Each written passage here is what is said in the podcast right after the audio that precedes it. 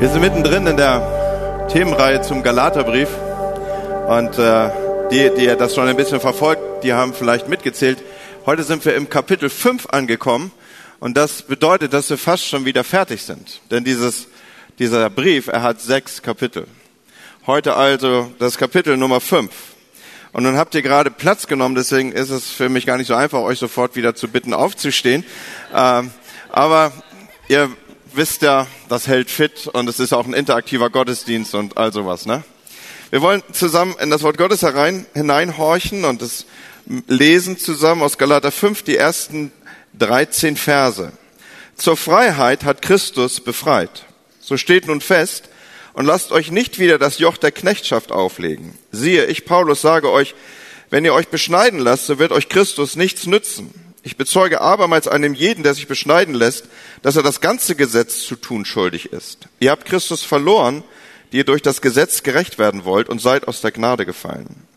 Denn wir warten im Geist durch den Glauben auf die Gerechtigkeit, auf die man hoffen muss.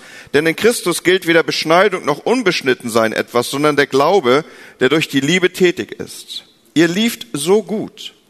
Wer hat euch aufgehalten, der Wahrheit nicht zu gehorchen?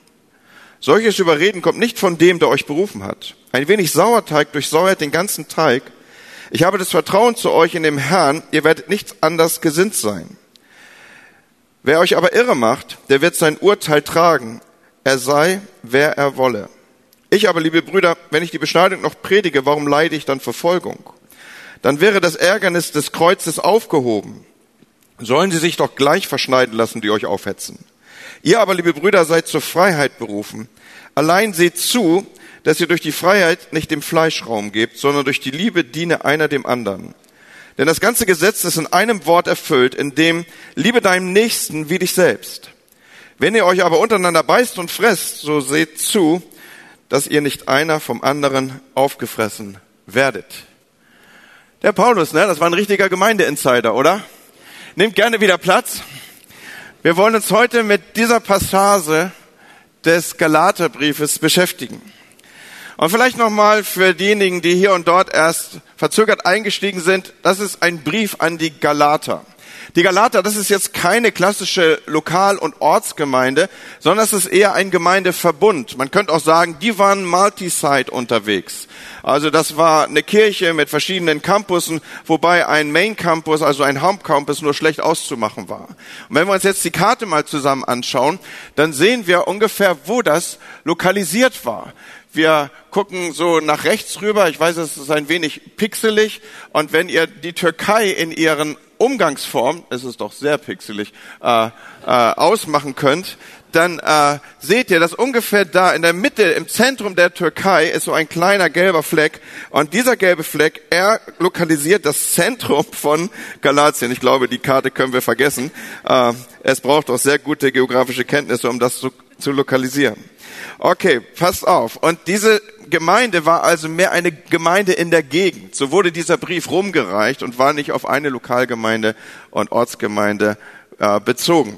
Über das hinaus ist dies eine Gemeinde, die auf der zweiten Missionsreise von Paulus gegründet wurde. Ungefähr fünf Jahre später schreibt er ihnen einen Brief. Die ersten Jahre müssen großartig gewesen sein. Die Gemeinde war absolut geistlich fit. Sie erlebte Highlights. Ich weiß nicht, ob sie zu Konferenzen zusammengekommen sind oder wie auch immer. Auf jeden Fall schreibt Paulus in seinem gesamten Brief immer mal so wieder äh, äh, Sachen, aus denen man schließen kann, die waren richtig gut unterwegs. So sagt er zum Beispiel in Galater 3, Vers 4, ihr habt richtig Großes erfahren. Oder auch in einem anderen Abschnitt in Galater 4 sagt er, wo ist eure Begeisterung geblieben? Was ja voraussetzt, dass die mal richtig on fire waren. Die waren richtig begeistert. Die haben gebrannt. Da kamst du wahrscheinlich rein in die Kirche und du bist so wie bei uns erstmal durch so einen Servicetunnel gelaufen, wo Leute dich gefeiert haben, dass du da warst. Ja, und also richtig, richtig starke Begeisterung. Und auch hier in den Texten, die wir gerade gelesen haben, da sagt Paulus ja, ihr lieft so gut. Ihr habt voll den Run gehabt oder wie man heute sagen würde, hey, ihr Galater, läuft bei euch. Und jetzt nicht nur rückwärts und bergab, sondern richtig nach vorne und ihr erreicht Neues. Und jetzt passiert etwas, ihr wisst es schon, äh, die Gemeinde wird konfrontiert mit Leuten, die aus dem jüdischen Hintergrund kommen Und jetzt einige Jahre später, fünf, sechs Jahre später nach ihrer Gründung, da kommt so eine, ein Geschmäckle rein, wie man im Schwabenländler sagen würde. Und äh, auf einmal kommt eine ganz aufreibende Thematik hinein, nämlich die Beschneidung. Und was ist denn das jetzt überhaupt? Nun, die Beschneidung, also das Abtrennen der männlichen Vorhaut, sie war das Bundeszeichen zwischen Gott und seinem Volk. Und es tauchten jetzt in dieser Gemeinde, die missioniert war unter den Heiden, tauchten jetzt Judenchristen auf, die behaupteten, also was auch immer ihr gehört habt und Jesus und das ist alles richtig klasse, aber um vollends dazuzugehören, um wirklich Teil von Gottes Volk zu sein, müsst ihr euch beschneiden lassen. Denn Beschneidung ist das Bundeszeichen, dass man zum Volk Gottes gehört. Abraham hatte sich beschneiden lassen, als er 99 Jahre alt war und fortan, und jetzt dürfen wir ein wenig jüdische Geschichte aufnehmen, sollte jedes männliche Kind im Alter von acht Jahren beschnitten werden. Und nur wenn man beschnitten war, konnte man, und das war das Bundeszeichen, zum Volk Gottes gehören. Das war übrigens auch zu den Zeiten von Paulus so. Heidenmission ist keine Erfindung von Paulus, sondern schon damals sind Menschen zum Judentum konvertiert und sie mussten durch dieses Prozedere, auch Timotheus als Mitarbeiter von Paulus, dessen Vater Grieche war, so war er von Geburt an natürlich unbeschnitten und dann später, als er erwachsen wurde und unter den Juden arbeiten sollte, musste er durch diese Tortur. Also das nenne ich mal richtig Einsatz fürs Reich Gottes, oder? Also da überlegt man sich doch zweimal, ob man dazugehören möchte, oder? Damals waren die Hürden noch, und damals, als wir Mandolinenchöre hatten, da war die Welt noch in Ordnung. Und die Problematik, die sich jetzt hier vor der Gemeinde der Galater auftat, war, dass es Judenchristen gab, die stur behaupteten, ohne diesen Beschneidungsabt seid ihr never ever Volk Gottes. Ihr seid irgendwas, wir sind nicht so richtig sicher was, aber mit Sicherheit seid ihr nicht dazugehörig zu Gott.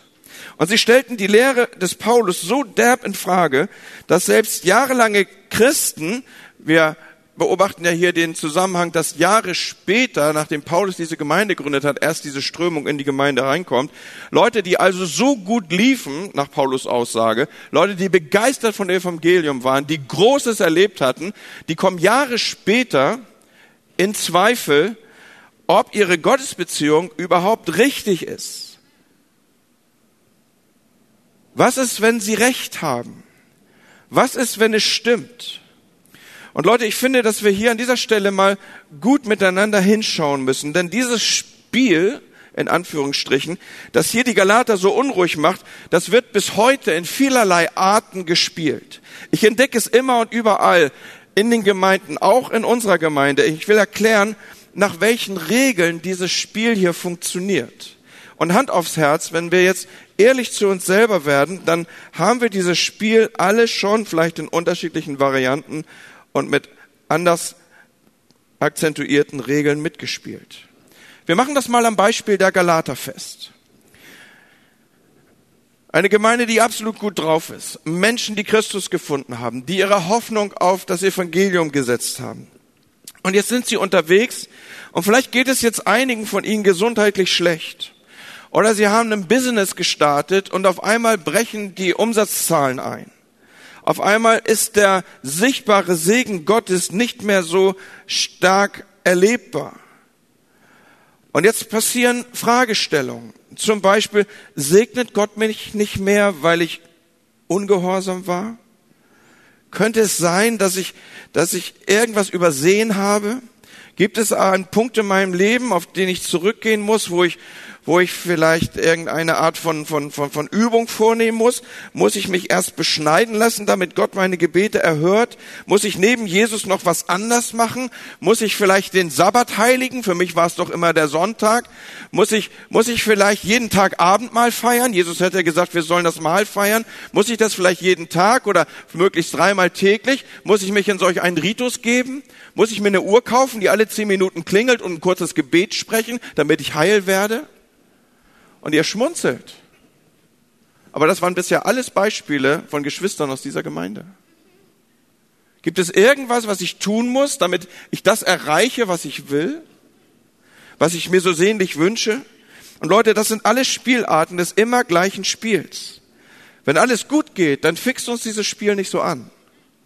Aber vielleicht läuft es gerade mal nicht gut. Und das schon lange Zeit. Und ich muss kein Prophet sein, um dir zu sagen, wenn du lange genug dabei bist, dann wird irgendjemand auf dich zukommen, der sich berufen fühlt, dir eine Art von Beschneidung anzubieten. Und irgendwann drehst du dich, ob der Situation, in der du dich bewegst, so in diese Zweifel hinein, vielleicht passiert mir das, weil ich noch das tun müsste. Vielleicht passiert mir das, weil ich jenes noch machen müsste. Sollte ich es mal ausprobieren. Und jetzt, pass gut auf, das Fatale ist jetzt, wenn tatsächlich infolge dieses Christus Plus auf einmal sich eine Besserung einstellt. Auf einmal machst du das so. Irgendjemand sagt dir, du musst Abendmahl feiern und am besten jeden Tag dreimal. Und jetzt tust du das und irgendeine Fügung Gottes, irgendeine überbordende Gnade oder wir können es auch schlicht Zufall nennen, lässt jetzt in dieser Situation tatsächlich was anders werden. Und dann denkst du, okay, ich bin auf dem Trip. Ich habe irgendwas entdeckt. Christus plus. Warum habe ich es nie gemacht? Dann entdeckst du vielleicht noch irgendein Buch von irgendjemand, der darüber ein Buch geschrieben hat und damit sehr reich geworden ist. Und jetzt willst du das auch tun. Und dann passiert etwas, nämlich beim nächsten Mal funktioniert es so nicht. Und dann, dann fängst du an zu zweifeln und du sagst, Gott, wieso nicht? Hast du mich jetzt verworfen? Und Paulus, er beschreibt das, was hier passiert, er beschreibt das als ein Fluch. Er sagt, dieses Christus plus irgendwas ist wie ein Fluch. Im ersten Kapitel des Galaterbriefes fragt er, hey Leute, wer hat euch verhext? Wo kommt das her, dass ihr auf einmal glaubt, Christus plus irgendwas, was ihr halten müsst. Christus plus irgendein Ritual, das ihr eingehen müsst. Christus plus irgendwas, was ihr immer machen müsst.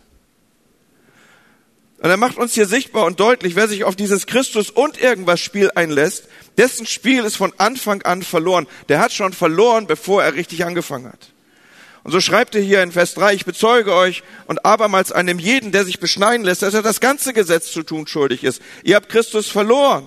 Ihr seid aus der Gnade gefallen. Das Spiel ist deswegen verloren, weil wenn du ein Gesetz halten willst, musst du alle halten. Und wenn du es an einer Stelle übertrittst, hast du das ganze Ding vermasselt. Und genauso ist es auch, wenn du eine Sache dazu tust, wenn du sagst, das noch neben dem, dass Christus mir alles geworden ist, dann wird es irgendwann eine andere Sache sein und dann wieder eine andere Sache und dann funktionieren Dinge nicht und dann brauchst du wieder eine andere Sache, bis du entdeckst, du hast verloren, weil du bist aus der Gnade und aus der Fülle der Gnade gefallen, aus der wir nehmen. Und darum haut Paulus hier auch so einen starken Satz raus. Er sagt, zur Freiheit hat Christus uns befreit. Und ich will es einfach, weil es so wichtig ist, es noch einmal festmachen. Zweimal benutzt er dieses Wort Freiheit und befreit, um die Wichtigkeit zu betonen. Es ist Jesus, der frei macht. Es ist Jesus, der heilig macht. Es ist Jesus, der gerecht macht. Es ist Jesus, der vollkommen macht. Es ist Jesus, der die Gemeinschaft zwischen Gott und Menschen wiederherstellt. Und es ist Jesus, der gesund macht und nicht Jesus plus irgendwas. Jesus und dieses und Jesus und jenes sondern es ist all about Jesus. Einzig nur er. Und auch kein irgendwie geartetes äußeres Zeichen, schon gar nicht, wie es hier in der Kontext aufzeigt, die Beschneidung macht uns frei, sondern Jesus alleine. Und das müssen wir verstehen. Das ist, Paulus sagt, dieses Denken, dass, dass noch etwas dazu müsste, dass du noch etwas tun musst, damit, dass du ein Ritual halten musst, das ist ein Fluch, so beschreibt er es.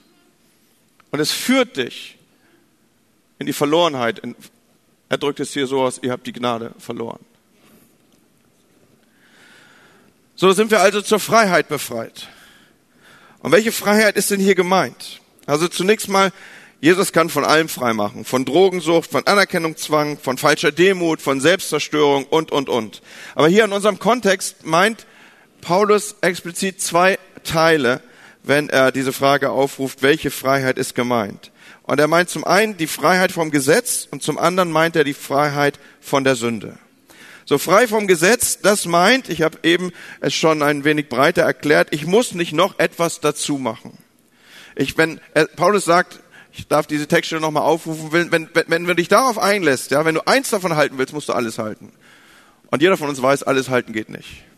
Also du kannst das Spiel spielen, aber du hast verloren, bevor du begonnen hast. Oder aber du bist frei davon, da musst du auch nichts mehr dazu halten. Und das Zweite, was uns hier Freiheit vom Gesetz bedeutet, ich muss mir auch nichts mehr verdienen.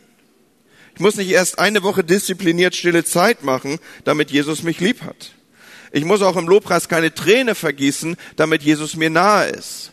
So, so all, all das, was wir so, so mitführen, wo wir vielleicht aus der Gänsehaut die Gegenwart Gottes ableiten. Ja, das ist, glaube ich, der erste Punkt gewesen, den Uli hier mal aufgerufen hat. All das brauchen wir nicht.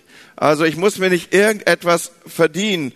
Ich habe an anderer Stelle gesagt, es gibt überhaupt nichts, was ich tun könnte, um die Liebe Gottes zu mir zu maximieren. Sie ist immer maximal.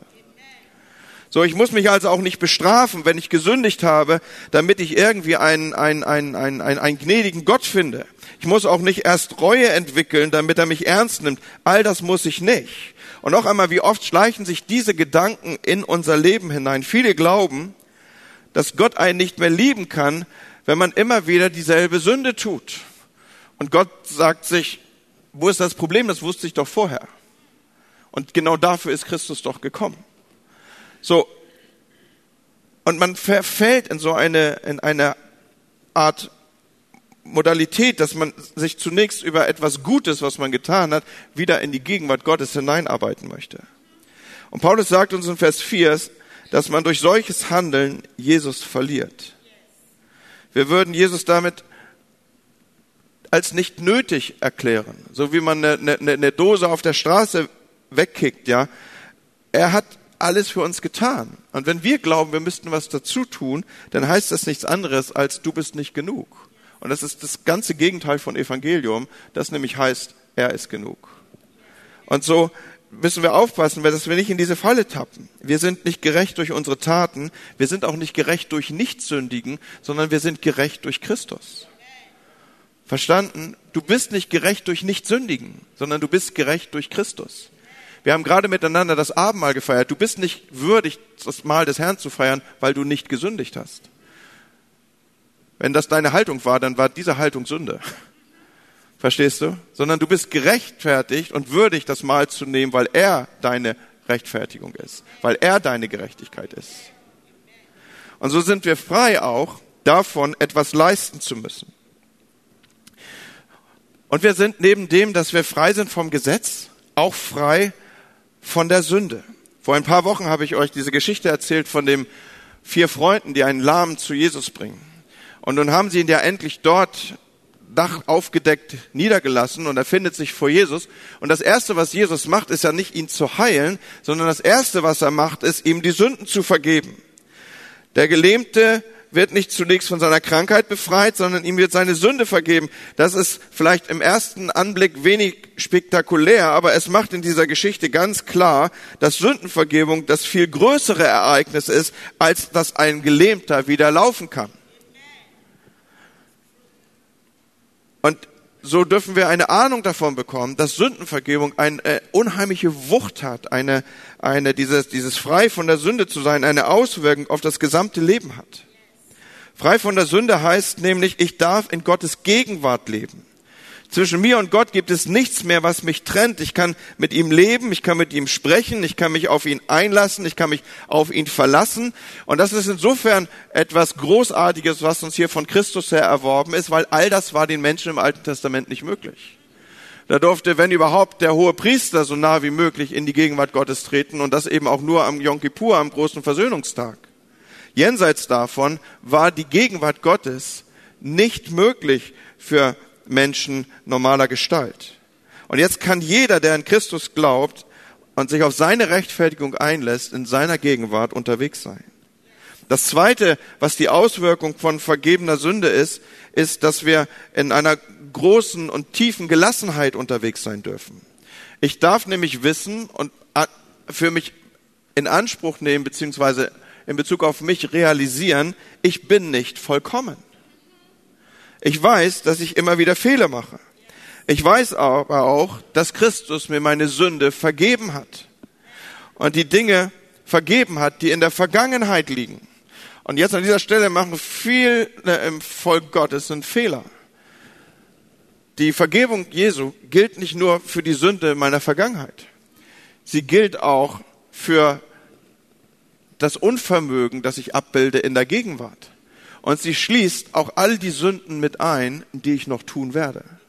Seine Vergebung und seine Rechtfertigung ist allumfassend. Ich muss als Christ nicht immer diesen Moment abpassen, dass ich so, äh, so, so ein, ein kurzes Zeitsegment von Sündlosigkeit habe und darauf hoffen, dass just in diesem Augenblick die Entrückung stattfindet.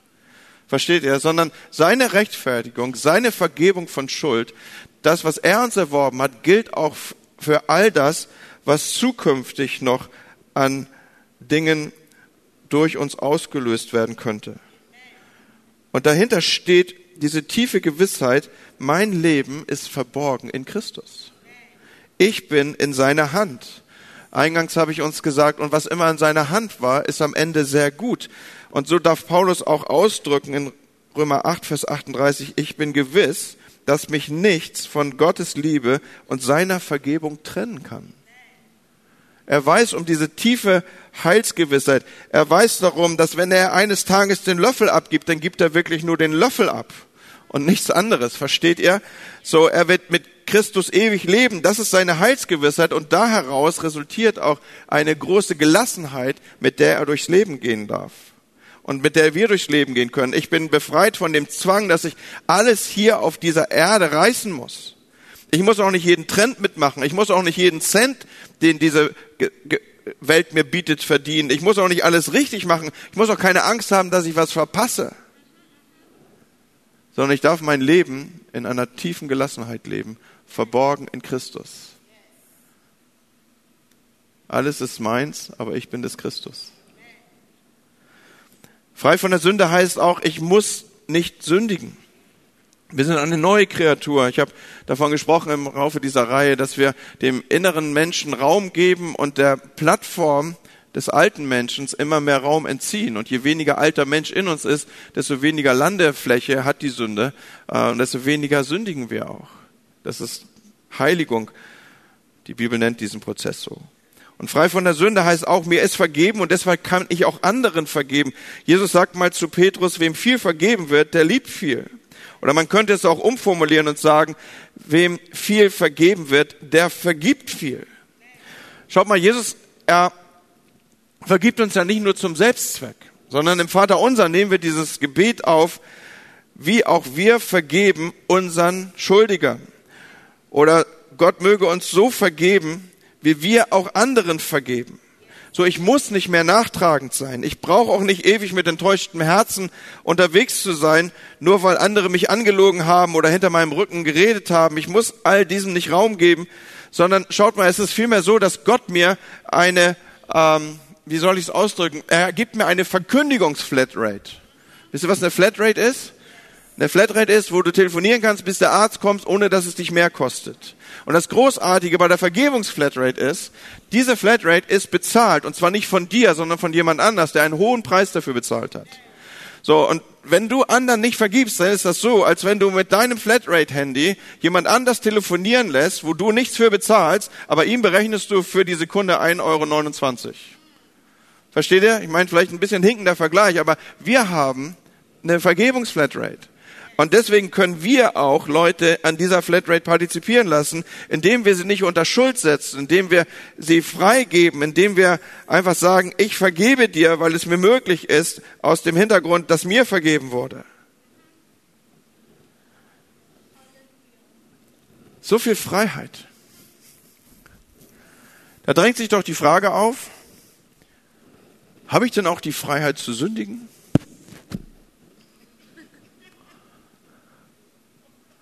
Das wäre ja jetzt mal spannend, oder? Und schaut, diese Frage beantwortet sich von der Beziehung her.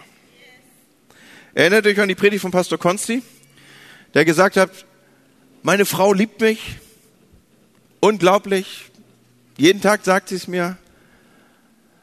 Und weil ich mir dieser Liebe so sicher bin, kann ich doch jetzt mal fremd gehen. Niemand von uns würde auf solche kranken Ideen kommen, oder? Oder auch unser Pastorin Kathi hat letzten Sonntag davon gesprochen, dass sie gesagt hat, das ist, ist eigentlich am Ende eine Beziehungsfrage. Bist du Knecht, bist du Sklave oder lebst du in einer engen Beziehung zum Vater? So, diese Frage, bin ich auch frei zu sündigen, sie beantwortet sich von der Beziehung her. Und Paulus hat genau das vor Augen, wenn er uns hier den Freiheitsbegriff entfaltet. Wirklich frei ist, wer mit Gott verbunden ist, wer mit Gott in einer Beziehung steht. Und Paulus macht deutlich, von Gott geht diese Freiheit aus und sie ist ein Geschenk. Manchmal sagen die Leute, ja, die Freiheit nehme ich mir. Das Problem ist nur, du hast sie nicht. Jedenfalls nicht in der Weise, dass du dir irgendwas nehmen könntest. Paulus macht bewusst, Freiheit ist nichts, was wir uns nehmen können, auch nichts, was unabhängig von Gott irgendwie da wäre, sondern Freiheit ist und bleibt an den Geber gebunden. Freiheit ist nur da, wo der Geist des Herrn ist und jenseits davon eben nicht. Und damit ist klar, Freiheit ist nicht irgendeine Art von Autonomie oder Unabhängigkeit, sondern da, wo der Mensch sich von Gott loslöst und autonom leben will, da verliert er genau diese Gabe der Freiheit. Und wenn wir jetzt hier miteinander der Fragestellung nachspüren, bin ich denn eigentlich auch frei zu sündigen, dann wollen wir diese Textstelle nochmal aufnehmen, wo Paulus darauf eingeht. Er sagt, Gott hat euch zur Freiheit berufen, in Vers 13 jetzt, und dann kommt diese Mahnung, missbraucht aber diese Freiheit nicht als Freibrief zur Befriedigung eurer selbstsüchtigen Wünsche, sondern dient einander in Liebe. So, die Freiheit, die wir also als Christen empfangen, ist eine Freiheit, die uns an Christus bindet. Diese Freiheit trägt sein Wesen, sie trägt sein Gesicht. Und jetzt ist es nicht so, dass wir in dieser Freiheit lebend von Gott irgendwie eine Art von Regelkatalog mitbekommen, den wir dann abarbeiten und äh, sondern sondern das die Situation stellt sich anders dar. Wir müssen uns das so vorstellen, Gott gibt uns für und in unserer Freiheit, für unser Verhalten keine Wanderkarte mit, wo fest eingezeichnete Wege drauf sind, mit Positionierung und die müssen wir dann ablaufen. Sondern das, was unser, unsere Freiheit als Christenmenschen ausmacht, ist, dass Gott uns ein Ziel gibt, nämlich, dass wir Christus ähnlicher werden sollen. Und er gibt uns einen Kompass mit, der auf dieses Ziel ausgerichtet ist. Versteht, das ist was grundsätzlich anderes. Und in Abhängigkeit von meinem Standort und auch der geologischen Verhältnisse, ob ich vor einem Berg stehe oder gerade mitten in einem Tal stehe, werde ich vielleicht andere Wege wählen als du. Aber wir sind immer auf das gleiche Ziel ausgerichtet. Deswegen kann ich auch nicht sagen, dass du auf falschem Wege bist, nur weil du vielleicht nicht auf meinem Weg unterwegs bist, sondern ob dein Weg richtig oder falsch ist, das beurteilt sich nach der Richtung, die du hast. Bringt dich dein Weg näher zu Jesus? bist du auf dem richtigen Weg. Führt er dich weg von ihm, bist du auf dem falschen. Bringt deinen Weg und macht deinen Weg dich ähnlicher, Christus ähnlicher, bist du auf dem richtigen Weg. Wenn nicht, bist du auf dem falschen. Führt dich dein Weg weg von Christus oder führt er dich hin auf Christus? Deswegen kann eine und die gleiche Situation für Menschen mal Sünde sein und mal nicht. So, wenn du zum Beispiel ein langjähriger Christ bist und du weißt um die Ordnung Gottes und du bewegst dich und sollst dich in die Christusähnlichkeit hineinshapen, ja, dann, dann ist, ist alles, was dich von diesem Weg wegbringen würde, Sünde. Manche Leute laufen rein in die Gemeinde, manche laufen raus in die Gemeinde. So, das Rauslaufen ist Sünde, das Reinlaufen wäre etwas Gutes. Versteht ihr das Bild, in dem ich spreche? Also wenn du schon in Gemeinde bist und du wechselst deine Richtung weg von Christus, dann ist es ein falscher Weg. Wenn du außerhalb von der, von, vom Volk Gottes bist und du läufst auf Christus zu, dann ist es richtig. Ich will versuchen, das ein wenig intensiver noch zu machen. Es ist zum Beispiel durchaus zulässig, zu sagen, wenn dein Weg dich wegführt von der Gemeinde, dann führt er dich auch weg von Jesus. Und du denkst, Moment mal, ist doch gerade so ein Trend, ne? Ich, Jesus und Joyce Myers, damit ist doch eigentlich alles gesagt. Dieser Trend ist grundsätzlich falsch, Leute. Warum? Weil Jesus und die Gemeinde sind nicht zu trennen. Das funktioniert nicht. Nach Aussage der Bibel ist sie sein Leib. So, es braucht also diesen lokalen und ortsbezogenen Kontext. Deine Beziehung zu Jesus kann nie besser sein als deine Beziehung zur Gemeinde. So. Du hast immer das Problem mit beiden, weil der eine ist das andere kannst nicht sagen, mit Jesus und mir ist alles in Ordnung, aber lass mich in Ruhe mit Gemeinde. Das funktioniert nicht.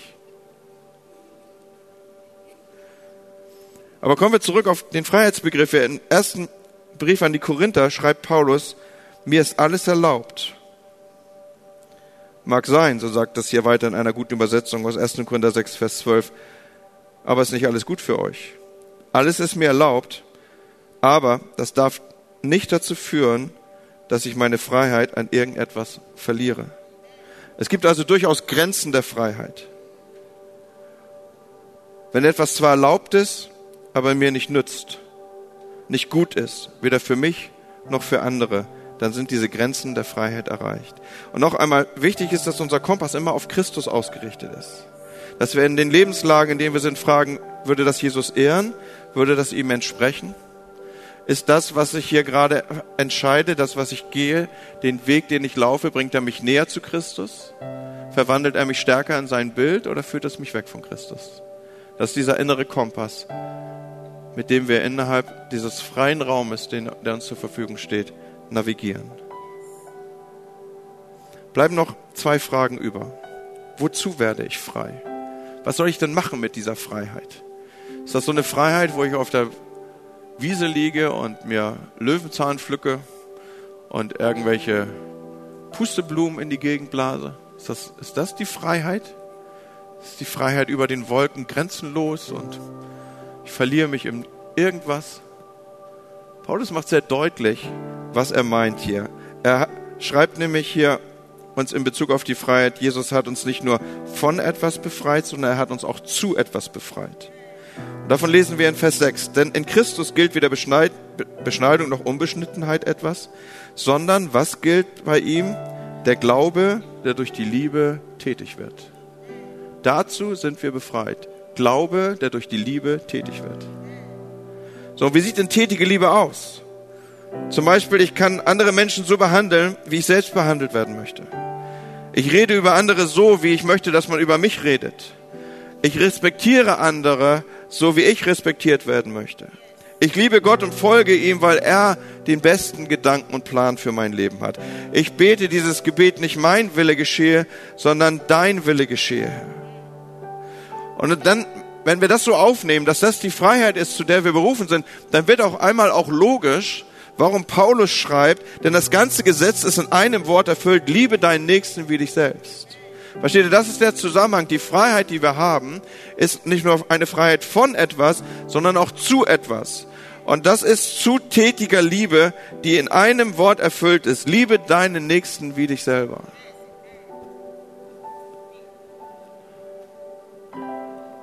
Was uns zur Abschlussfrage führt. Wir haben verschiedene Fragen beschäftigt. Die erste Frage, die wir beschäftigt haben, war, wer sind eigentlich die Galater? Die zweite, was ist überhaupt Beschneidung? Die dritte war, wovon bin ich eigentlich befreit? Von dem Gesetz und von der Sünde. Die vierte Fragestellung war, wozu bin ich befreit? Zur tätigen Liebe. Was uns zur finalen Frage führt dieses Vormittags. Und wie werde ich frei? Ich möchte euch eine Geschichte erzählen dazu, die ihr vielleicht noch gut erinnert. Das ist jetzt knapp acht Jahre her, oder eigentlich nur sieben und ein paar. Da sind 33 Bergleute in Chile in 700 Meter Tiefe verschüttet gewesen. Erinnert ihr das? Ihre einzige Möglichkeit, befreit zu werden, war eine schmale, 53 Zentimeter breite Rettungskapsel. Mir ist diese Geschichte deswegen so gut in Erinnerung geblieben, weil es gab nur diesen einen Versorgungsschacht zu ihnen, einen ganz schmalen Schacht. Und als man die Bergleute gefragt hat, was können wir für euch tun dort unten, neben dem, dass wir Nahrung und Flüssigkeit zu euch runterlassen? Könnt ihr mal googeln. Es gab nur einen Wunsch, den sie hatten. Sie wollten Worship-Musik von Hillsong hören, dort unten in der Dunkelheit. Sie wollten Lobpreislieder hören. Und es gibt ganz bewegende Zeugnisse von vielen dieser Bergleuten, die sich dort unten bekehrt haben. Und irgendwann war man in der Lage, diesen 700 Meter tiefen, schmalen Schacht zu bohren. So breit wie ein, ein, ein bohrgetriebener Bohrer dort eben reingehen konnte in dieses Gestein. Und dann ließ man eine Rettungskapsel runter. Nach 69 Tagen in der Finsternis brachte man sie ans Tageslicht. Die selber konnten sich nicht retten.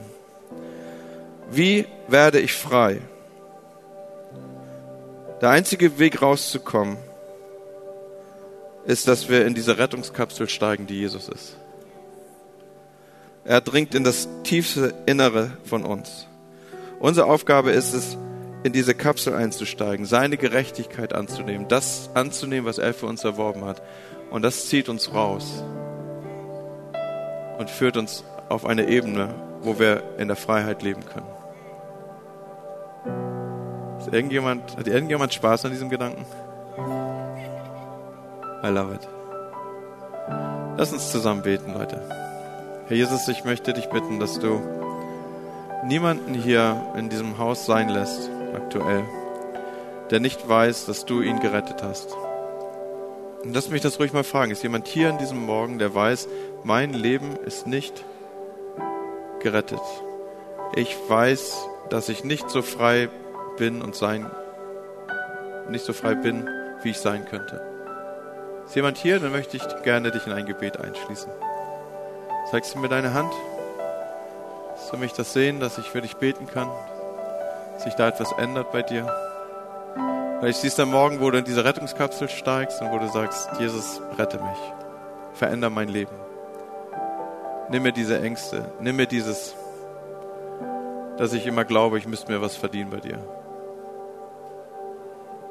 Jesus, ich danke dir für dein Wort, für diese Freiheit, in die du uns gesetzt hast. Herr, ich bete, dass unser innerer Kompass alle Zeit auf dich ausgerichtet ist.